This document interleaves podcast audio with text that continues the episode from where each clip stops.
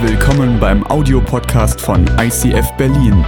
Wenn du Fragen hast oder diesen Podcast finanziell unterstützen möchtest, dann besuch uns auf icf-berlin.de.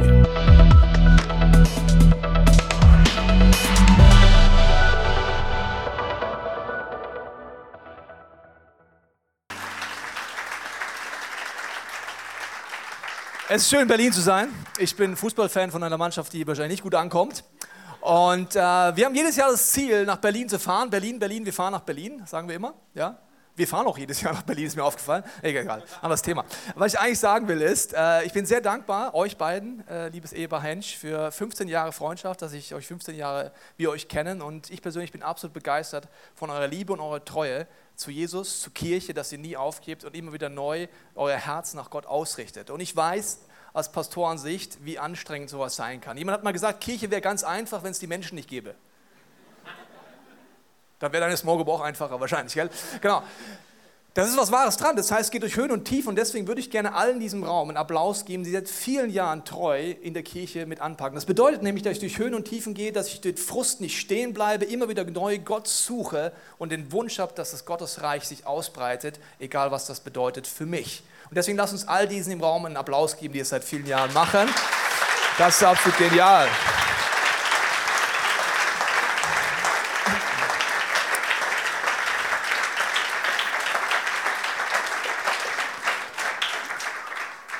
Ich habe euch heute eine Message mitgebracht über ein großes Herzensthema von mir, über ein Thema, was das erste Thema ist, über das Jesus Christus gepredigt hat. Ich weiß nicht, äh, was du planen würdest, wenn du wüsstest, du wärst mal kurz Gott. Viele verhalten sich so, als wären sie Gott. Lass uns kurz mal nur denken, wir wären Gott. Ja? Also hat es nichts mit Blasphemie zu tun, sondern denk mal kurz, du wärst Gott. Du wüsstest, dein Sohn wird irgendwann das erste Mal predigen, okay? Und dann hast du alle Ressourcen, alle Creatives, alle äh, Marketing-Experten in der Ewigkeit zusammen und sagst, was ist der erste Satz? Ja, also der muss ja sitzen. Ich meine, ich habe vorhin mit dem FC Bayern-Witz schon die meisten hier äh, verkackt, so ungefähr. Die meisten mögen mich schon nicht mehr. Also das war jetzt kein gutes Beispiel von einem Einstieg, wo man sagt, so sollte man das tun, wenn man Berlin ist. Verstehst du? Das heißt, in den ersten Sekunden, beim ersten Sätzen entscheide ich schon drüber, höre ich weiter zu nicht. So, der erste Satz von Jesus in der Öffentlichkeit, da heißt es folgendermaßen, er sagt in äh, Matthäus 4, Vers 17, von da an begann Jesus zu predigen und zu sagen, tut Buße, denn das Reich Gottes, das Reich der Himmel und die Königsherrschaft der Himmel ist nahe gekommen. Im ersten Satz redet er über das Reich Gottes. Wenn wir eine Umfrage machen würden im Raum, ich will keinen zu nahe treten und ich sage, definiere mir mal kurz in fünf Sätzen das Reich Gottes, wäre das das Thema, was für die meisten hier im Raum, inklusive mir lange Zeit, das unangenehmste gewesen wäre. Ich hätte lieber Jesus definiert, den Vater definiert, den Heiligen Geist, aber das Reich Gottes, ja, das Reich Gottes ist so eine Sache. Ja, das ist halt so irgendwas. Jesus hat das in jedem Message. Das heißt, er ging durch das ganze Land in die Synagogen und was hat er gemacht? Er predigte über das Reich Gottes. Was hat er denn da gepreacht? Hast du mal darüber nachgedacht? Also es ist die erste Predigt, es ist seine Dauerpredigt, seine beste Predigt um sich. Dann stirbt Jesus am Kreuz. Es passiert Ostern, die Auferstehung und er macht ein Jugendcamp, weil die meisten Jünger, sagt man heute, waren so Teenageralter. Das heißt, er hat viele Wochen Zeit verbracht, bis er in den Himmel aufgefahren ist, okay? Viele, viele Wochen. Was hat er dort gemacht? Weißt du, was die Bibel sagt? Er lehrte sie auf dem größten Churchcamp aller Zeiten, viele, viele Wochen lang, über was? Über das Reich Gottes. Er war der Meinung, wochenlang nach seiner Auferstehung ist die wichtigste Message des Reich Gottes. Das ist aber die Message, die wir oft in Deutschland am wenigsten verstehen, oder? Was ist denn das Reich Gottes? Was ist denn das? Ist das Knorke oder wie sagt man hier? Nicht Knorke, sagt man nicht? Okay. Ich möchte heute mit dir über diese Perspektive reden, über das Reich Gottes, über eine andere Perspektive auf die Ewigkeit, weil es für mich ein sehr persönliches Thema geworden ist im Laufe des Jahres. Weil Anfang des Jahres ist mein Vater gestorben. Er ist mit 82 gestorben. Er ist nach einer längeren Leidenszeit gestorben. Und wenn du mich fragst, es gibt zwei Arten zu sterben. Die meisten würden sagen, ich will nicht durch Leid durchgehen. Oder? Es gibt aber eine große Chance, wenn du durch Leid durchgehen musst. Du hast die Chance, dich mit dem Tod zu beschäftigen, bevor er kommt. Eine Sache ist todsicher, das ist für dich jetzt sehr platt vielleicht, aber der Tod wird kommen. Ich will jetzt keinen schocken, jetzt Sonntagabend, Summer-Feeling, gerade warst du noch gut drauf, aber das Einzige, was todsicher ist, du wirst sterben. Krass, oder? So, und jetzt Wir werden sterben, das Einzige, was todsicher ist. Alles andere ist nicht todsicher. Wenn du noch einen Partner suchst, ist es nicht todsicher, dass du einen findest. Ich will es keinen entmutigen, aber es ist nicht todsicher. Wenn du noch keine Kinder hast, ist es nicht todsicher, ob du mal Kinder kriegst. Es ist nicht mal todsicher, dass du morgen noch lebst. Es ist vieles nicht todsicher. Es ist nicht mal todsicher, dass das Studium, das du heute machst, du in diesem Beruf mal arbeiten wirst. Es ist nicht sicher, aber todsicher ist der Tod. Aber in dem Bereich reichen uns grobe Theorien, grobe Vorstellungen. Ja, da wird es schon irgendwas geben. Wow. Die einzige Sache, die todsicher ist, vor der haben wir die meiste Angst davor, da denken wir am wenigsten drüber nach, die wollen wir am weitesten wegschieben. Wir wollen sie in irgendwelche Krankenhäuser, Altenheime möglichst nicht nachdenken. Die Bibel sagt genau das Gegenteil. Sie sagt in Psalmen, werde weise, weil du weißt, dass du sterben wirst. Sie sagt, wenn du das nicht mehr wegschiebst, sondern dem stellst, dann wirst du erst weise und es wird dein Leben verändern. Also was hat es mit dem Reich Gottes zu tun? Was hat das mit heute zu tun, mit der Zukunft zu tun? Und ich möchte mit dir äh, die Perspektive mal einnehmen, die eine komplett andere ist. Die Bibel wird beschrieben als ein Spiegel. Ich weiß nicht, wie oft du die Bibel liest, aber es ist wirklich ein Spiegel. Und ein Spiegel muss man lernen, wie man den benutzt. Das wäre total trivial. Aber wenn du jetzt zum ersten Mal ein kleines Kind siehst, das so in den Spiegel guckt, das ist echt süß. Das schaut rein so, boah, es checkt erstmal gar nicht, dass es bin ich. Das checkt das Kind gar nicht so. Da ist was da drin, verstehst du? Wenn du anfängst, die Bibel zu lesen, liest du sie tendenziell wie ein Buch. Du merkst gar nicht, dass es ein Spiegel ist und dass dein Leben dort drin abgebildet ist. Du liest erstmal so und so, macht irgendwie keinen Sinn. Interessant, aber auch irgendwie komisch.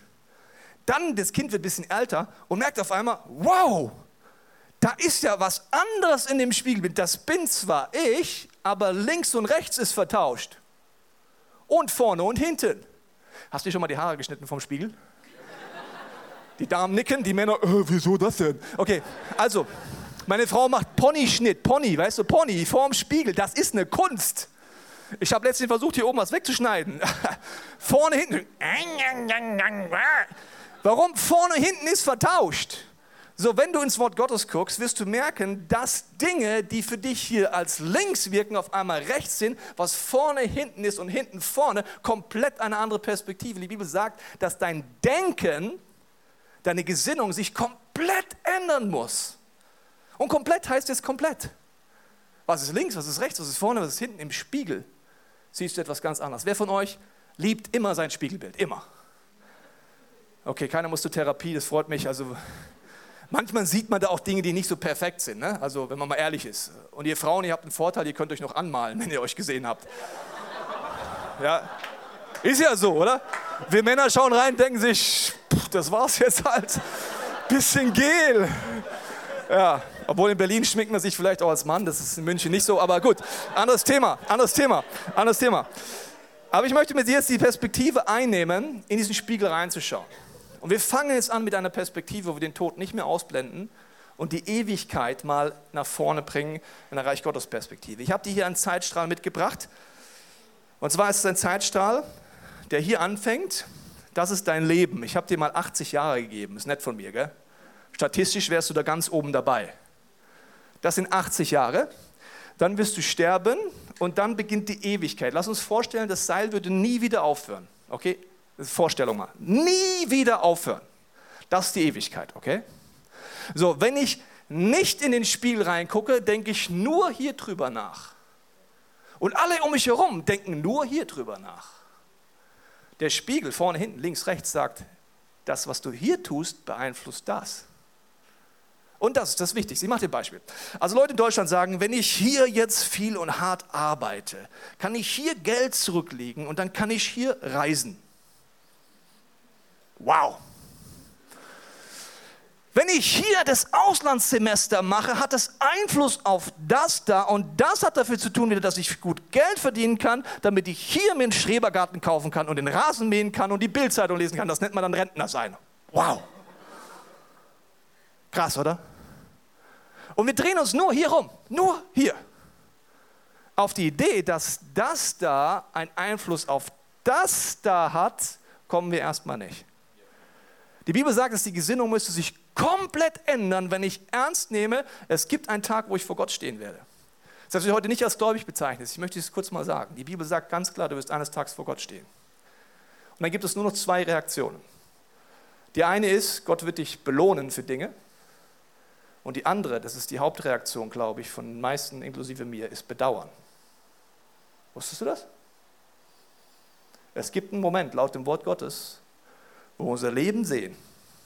Da wird entweder Gott sagen, mein treuer Diener, meine treue Dienerin, du wirst einen Siegeskranz bekommen, von dem Paulus redet. Der sagt, ich lebe mein Leben so, dass ich diesen Lauf hier laufe, dass ich eines Tages einen Siegeskranz von Gott bekomme. Hast du schon mal was bedauert? Ich schon. In dem Moment werde ich Dinge sehen in meinem Leben, wo ich Prioritäten gesetzt habe, die im Spiegel der Ewigkeit auf einmal komplett anders aussehen. Okay, wir wollen jetzt mal anschauen, Reich Gottes, Ewigkeitsperspektive, was ist das? Jesus redet davon, dass das Reich Gottes jetzt hier mitten unter uns ist. Es beginnt jetzt. Er sagt auch, eines Tages, wenn du versöhnt durch Jesus Christus stirbst, bist du in der Ewigkeit bei Gott, im kompletten Reich Gottes. Er sagt, es beginnt hier. Wie kann ich innerlich in einem Reich leben, das nicht sichtbar ist, wo Heilung, Veränderung, Wiederherstellung ist, wo Familien aufblühen, wo Beziehungen gesund sind, wo ich Freiheit und Heilung leben kann? Wie kann ich innerlich in diesem Reich leben, wenn äußerlich in einer zerstörten Welt lebe?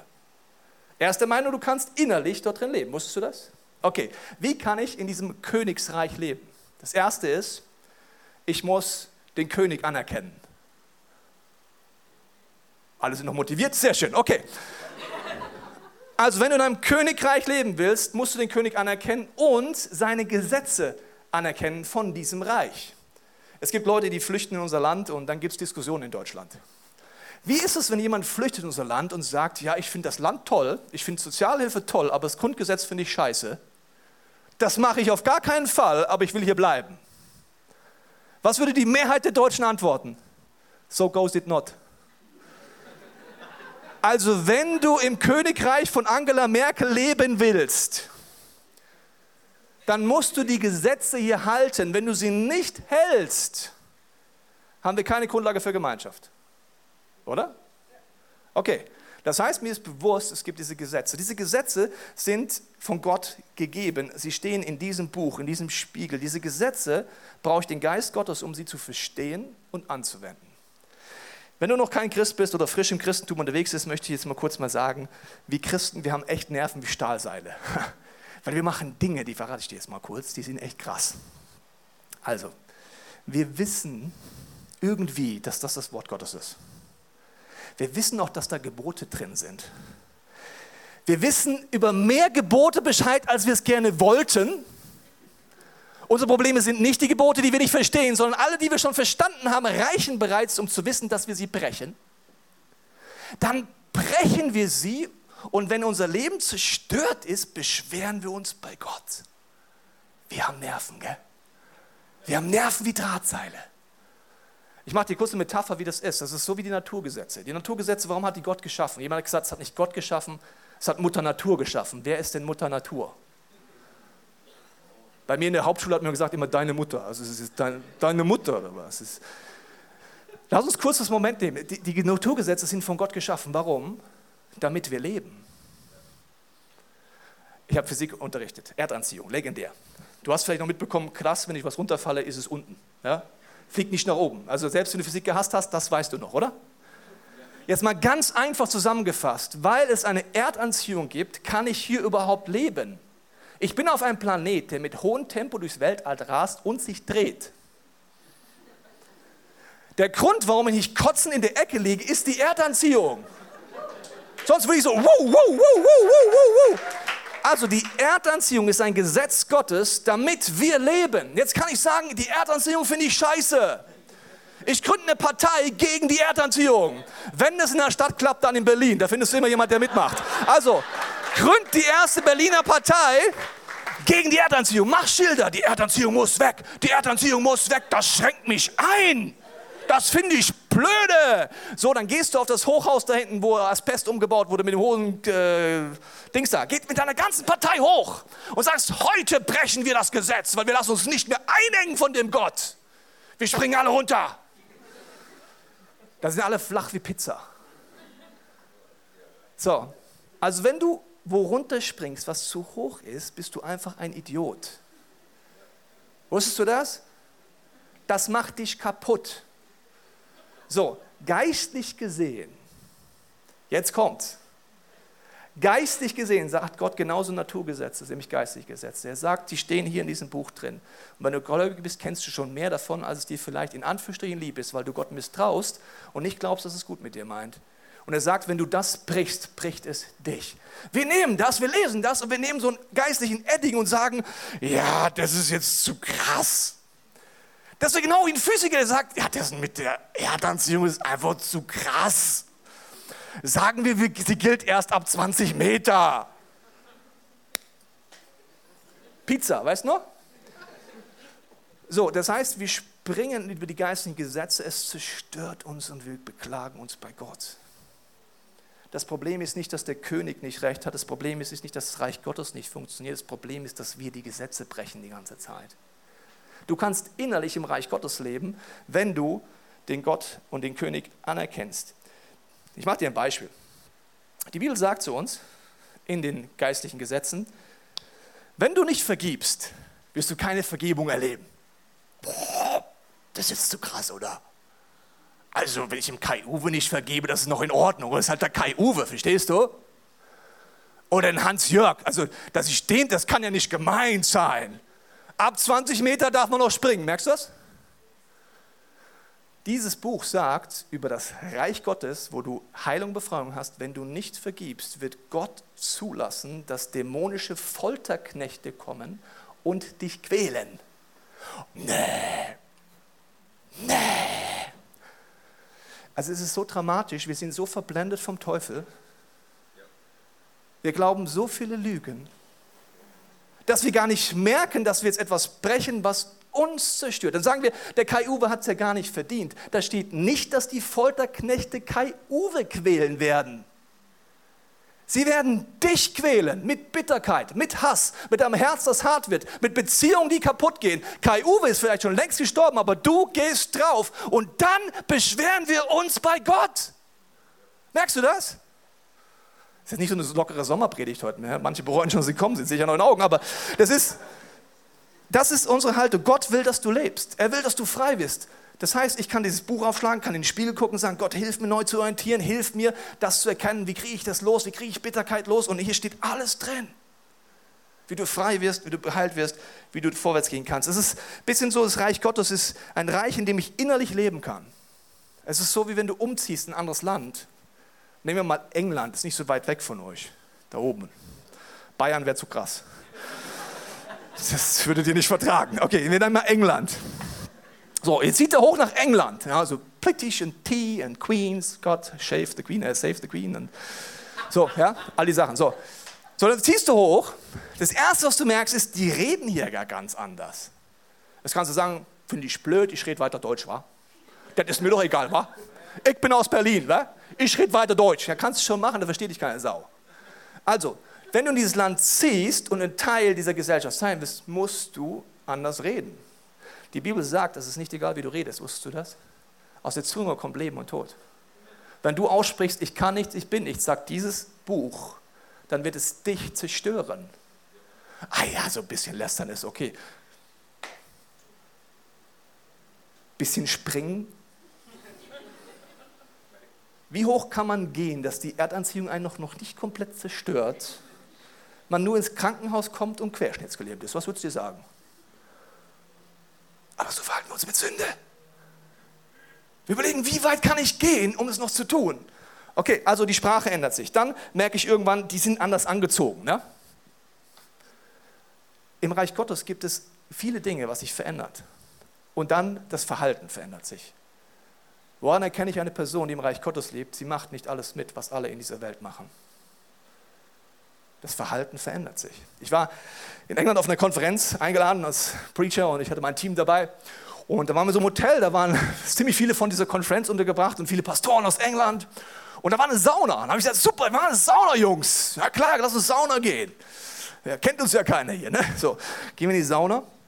Und äh, ich weiß nicht, sind die meisten vielleicht aus Deutschland schon gewohnt, wie man Sauna macht. Wisst ihr, wie man in Deutschland Sauna macht? Adam-Style, ne? also nackt, so. Gut. Wir gehen rein, ne? super cool, wir unterhalten uns, ne? ziehen dann, gehen rein, ziehen plank, wollen uns gerade hinsetzen, dann schaue ich mich in der Sauna um. Die hatten alle Badeklamotten an und da war ein Asiate, der hat noch einen Bademantel an.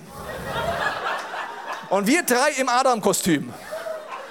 Und dann sagt nur einer, Pastor, excuse me, it's not German style.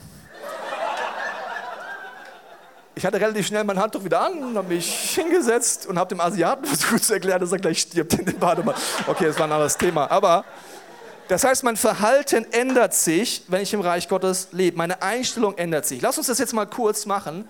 Wenn ich in diesen Spiegel schaue, wenn ich geistig Gesetze annehme, wenn ich mein Denken ändere, ändert sich meine Perspektive auf dieses, auf dieses Leben. Ich mache ein paar Beispiele. Nehmen wir mal ein einfaches Beispiel, Geld. So, jetzt wird es lustig. Also, diese Perspektive sagt, das Wichtigste, was du machen musst, ist maximal Geld zu verdienen, damit es dir hier gut geht. Oder? Ich war Beamter. Gibt es Beamten hier? Gibt es jemanden, der Beamter werden will? Ist nicht schlimm. Ich weiß auch mal. Keiner? Okay, ich darf Beamtenwitze machen, weil ich war selber einer. Okay, also Beamte haben einen Vorteil. Die kriegen viele Witze zu Lebzeiten ab. Bis zur Rente, dann machen sie Witze.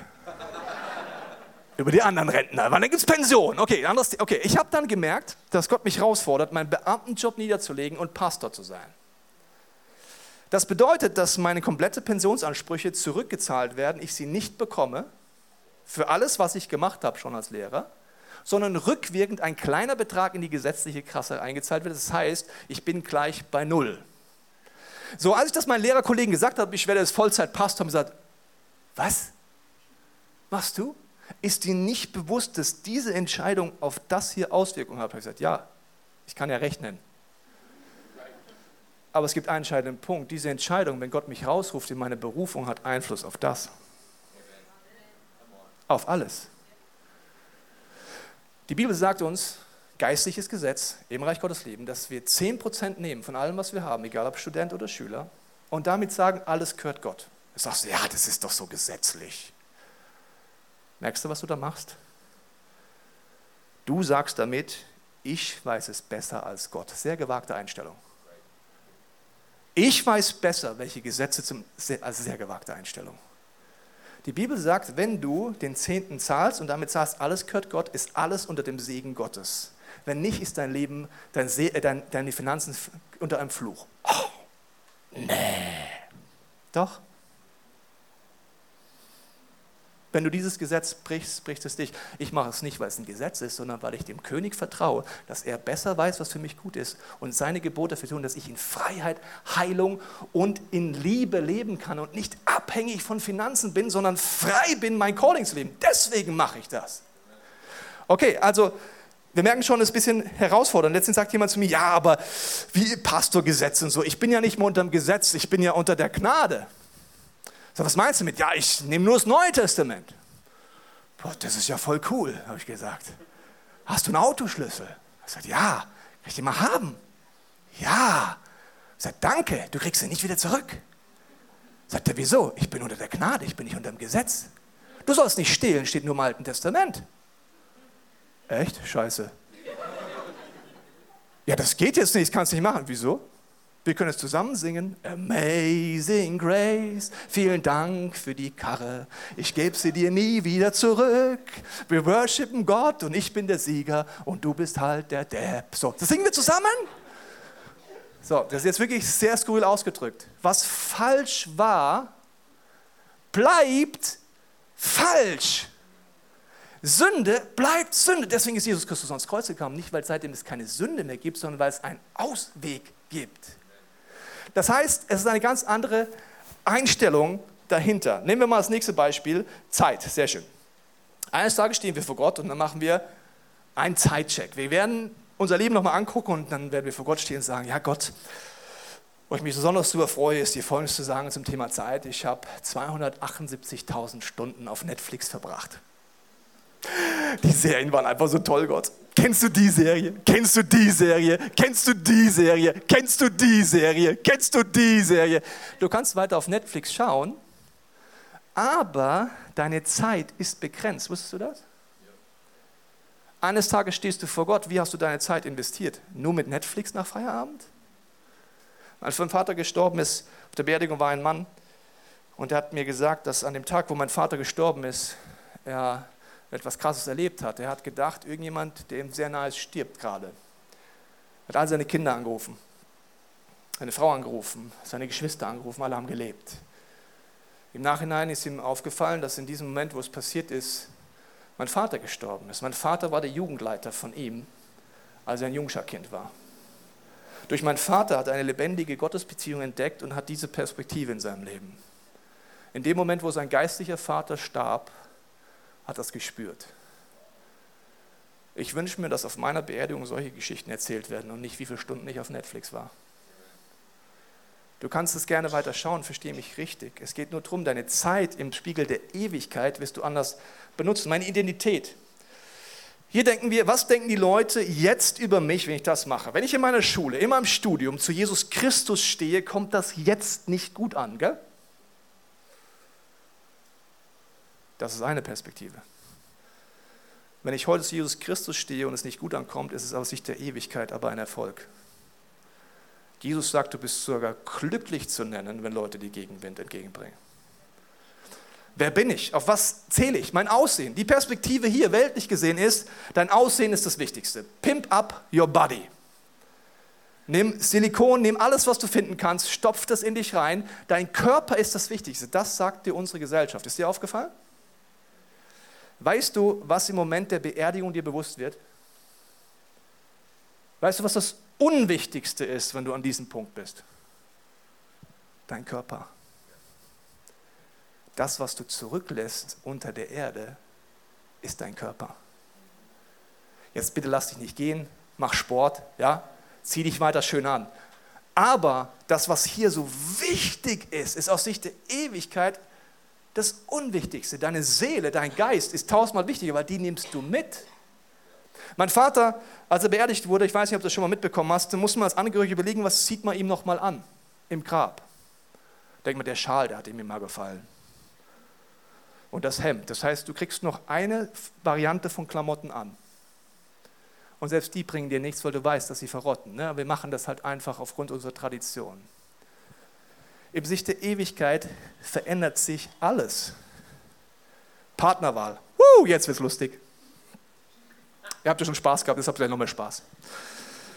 Ich fühle mich jetzt einsam, also will ich jetzt einen Partner.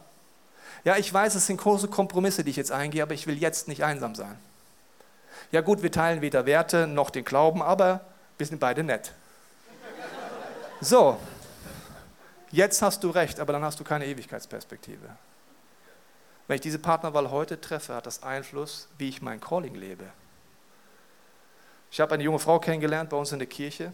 Die hat mir unter Tränen gesagt, sie hat gesagt, sie hat die besten Jahre ihres Lebens zwischen 24 und 34 in eine Partnerschaft investiert, die aus Sicht der Ewigkeit keine Frucht gebracht hat.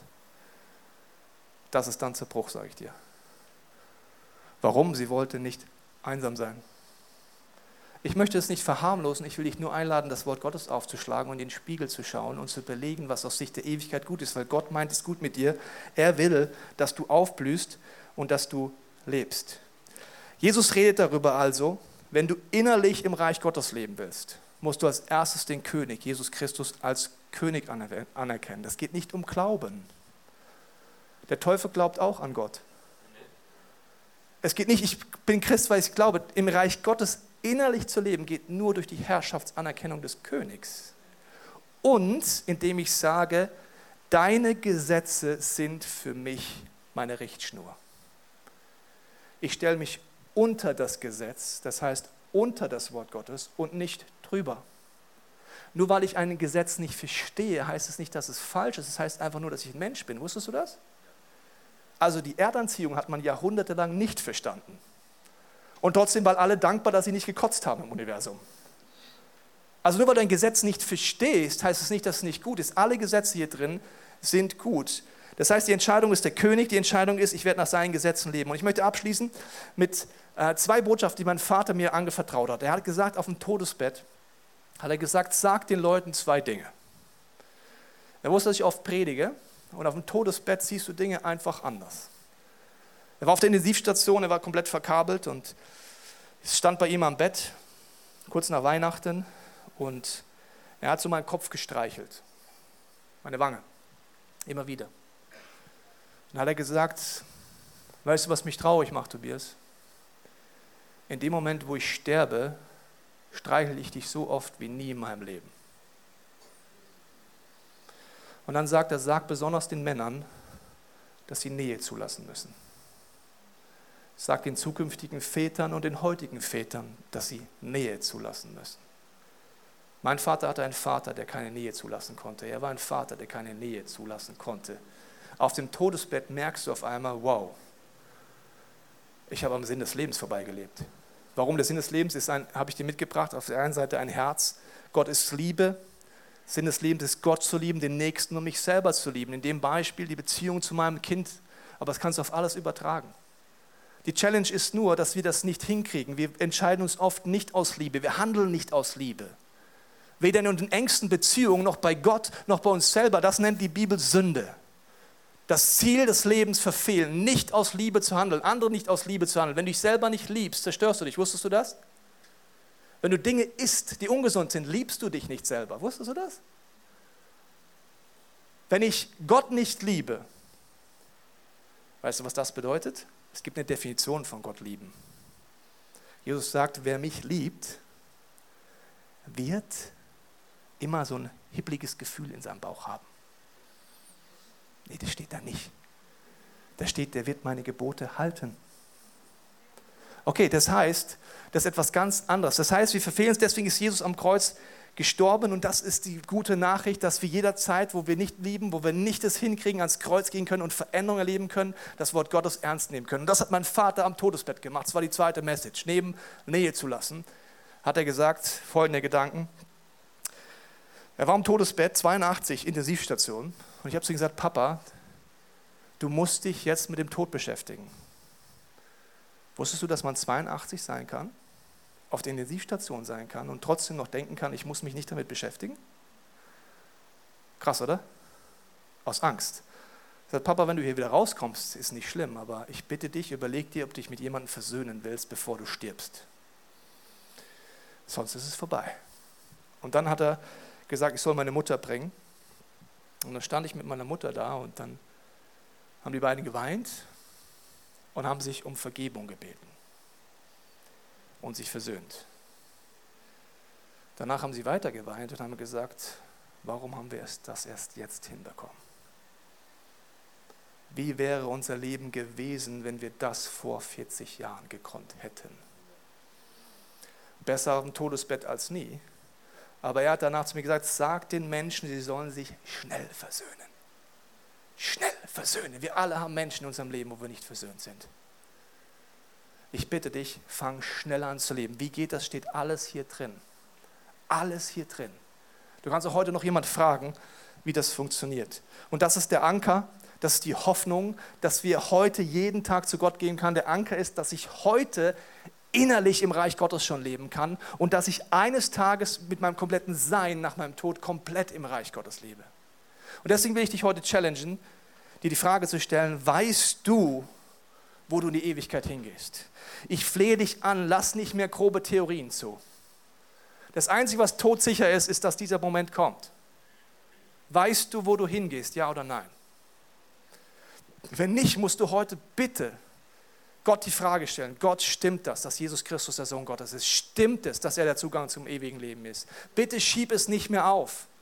Ich weiß nicht, wie lange du lebst, aber ich weiß, dass das die beste Sache ist deines Lebens und das erlebst. Und wenn du Gott schon kennst, dann ist trotzdem wichtig, diese Überzeugung zu haben. Ich habe meinen Vater gefragt, Papa, weißt du, dass Jesus dich abholen wird? Und dann habe ich ihm vorgelesen, Johannes 14.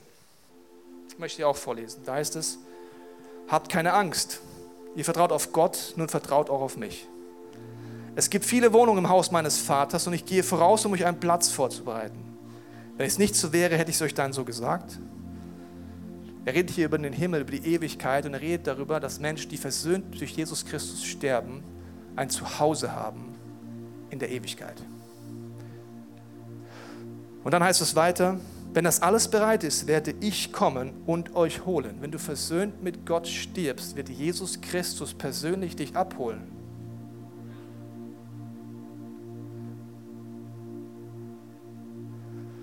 Und euch holen, damit ihr immer bei mir seid, dort wo ich bin. Ihr wisst ja, wo ich gehe und wie ihr dorthin kommen könnt. Und dann kommt mein Lieblingsjünger. Weißt du, wer mein Lieblingsjünger ist? Thomas. Ich finde es den Besten. Der ist echt der Beste. Der ist der Einzige, der echt Eier in der Hose hat. Der ist der Einzige, der die Fragen stellt, der jeden interessiert, aber keiner sich traut. Kennst du das? Bis in der Small Group alle sagen, ja, ja, krass, so und Jesus und so. Ja, klar, Ewigkeit, krass, glaube ich auch. Denkst hä? Verstehe nichts. Sagt er, nein, Herr, wir wissen nicht, wo du hingehst. Wir haben auch keine Ahnung, wie das aussehen soll und wie der Weg dorthin ist, den kennen wir auch nicht. Und dann steht nicht dort, aber ich übersetze das mal, und alle Jünger atmeten auf, weil so mussten sie die Frage nicht stellen. Und dann sagt Jesus, ich bin der Weg, die Wahrheit und das Leben. Niemand kommt zum Vater außer durch mich. Jesus redet davon, dass du heute versöhnt mit ihm sein kannst. Und ich werde gleich beten. Und ich bitte dich, triff heute Entscheidungen. Ich weiß nicht, wie lange du lebst. Das weißt du auch nicht. Es kann heute vorbei sein, morgen vorbei sein oder mit 80 vorbei sein. Aber das Ziel des Lebens ist, versöhnt mit Gott und den Menschen zu leben. Jeden Tag. Dann bist du ready, vor Gott zu stehen. Und ich möchte gleich beten, dass du Jesus in dein Leben einladen kannst zum ersten Mal. Ich möchte aber auch beten, dass du Jesus zum König anerkennen kannst heute. Das ist was ganz anderes. Und dass du die Gesetze Gottes in deinem Leben zu Richtschnur machst. Nochmal was anderes. Dass du dich unter das Wort Gottes stellst. Und wenn du magst, kannst du dort mitbeten. Lass uns die Augen schließen, lass uns einen Moment nehmen, der persönlich ist zwischen dir und Gott.